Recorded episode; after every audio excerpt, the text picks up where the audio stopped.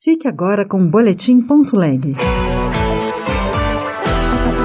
Boletim.leg. As últimas notícias do Senado Federal para você. Novas regras do Pix já estão valendo. E diferentemente de notícias falsas vistas nas redes sociais, as operações por Pix continuam gratuitas. Pelas novas regras, não há mais um limite de valor por transação, mas limites diários por período, diurno ou noturno. A agropecuária poderá fiscalizar qualidade e segurança da própria produção. Eu sou Rita Zumba e este é o Boletim.leg.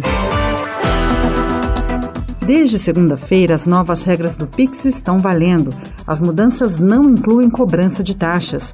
Notícias falsas que falam do fim da gratuidade já foram desmentidas pelo Banco Central. Reportagem de Ara Farias Borges. As mudanças foram anunciadas pelo Banco Central no início de dezembro, mas começaram a valer no dia 2 de janeiro. Pelas novas regras, não há mais um limite de valor por transação, mas limites diários por período, diurno ou noturno. Também foram aumentados os limites do Pix Saque e Pix Troco, passando de 500 reais para 3 mil reais durante o dia e de 100 reais para 1.000 reais à noite. Outra novidade é a opção de o cliente escolher o horário de início do período noturno, 8 ou 10 da noite. O senador Chico Rodrigues, do União de Roraima, autor do projeto sobre segurança do PIX, elogiou as mudanças. O Banco Central estabeleceu novas eh, metodologias para facilitar a vida do usuário do Pix, estabelecendo essas novas regras, poderão ter um amplo arco de, de uso desse instrumento poderoso que é o Pix. Nós estamos muito satisfeitos porque está avançando no Brasil a utilização do Pix. O projeto do senador Chico Rodrigues, chamado Lei de Segurança do Pix, está em análise na Comissão de Constituição e Justiça.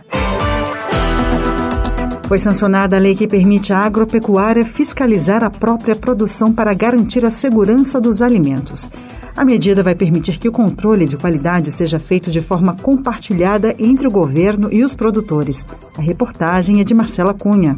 O autocontrole na produção agropecuária altera o modelo de fiscalização atual, que é feito exclusivamente pelo Ministério da Agricultura. Agora, as responsabilidades pela qualidade de produtos animais e vegetais passam a ser divididas entre o governo e os próprios produtores. O autocontrole é voltado para indústrias de queijo, leite e arroz, entre outros, além de frigoríficos. Os agricultores familiares e os que trabalham com produção primária, como colheita, colheita e criação de animais podem aderir de forma voluntária. O relator da proposta foi o senador Luiz Carlos Reins, do PP do Rio Grande do Sul, que defende que a fiscalização interna proporciona redução dos gastos públicos e alimentos mais baratos. Não terceiriza a competência dos auditores do Ministério da Agricultura, eles permanecem com o poder de polícia e de chancela. Já o senador Paulo Rocha, do PT do Pará, demonstrou preocupação com o controle de qualidade da exportação de produtos agropecuários. Tem algumas funções que é própria do Estado brasileiro, em respeito à questão ambiental, saúde pública. E vejam que também isso tem reflexo internacional, uma vez que nós vamos vender os nossos produtos. A proposta foi sancionada com dois vetos que serão analisados em sessão conjunta do Congresso Nacional.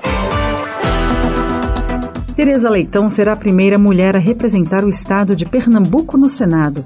Ela conta com 20 anos de experiência como deputada estadual.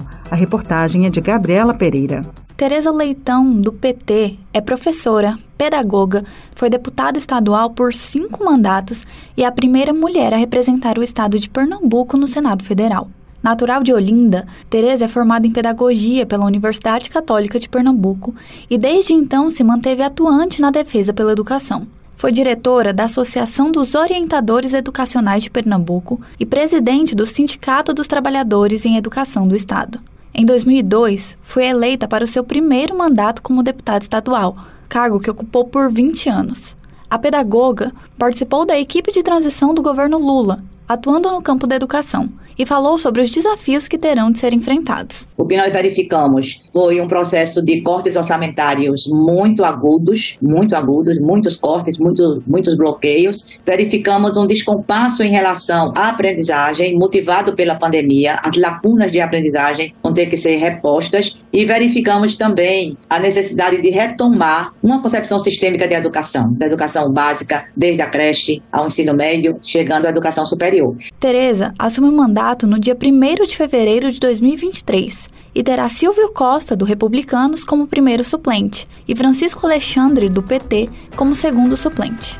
Outras notícias estão disponíveis em senado.leg.br barra rádio. Você ouviu Boletim.leg. Notícias do Senado Federal.